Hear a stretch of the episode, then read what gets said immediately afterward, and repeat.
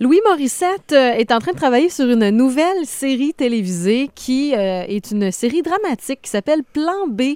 Et non seulement ça va le mettre en vedette, mais également d'autres acteurs, dont euh, Magali Lépine-Blondeau, euh, Émile Pro-Cloutier, pour ne nommer que ceux-là.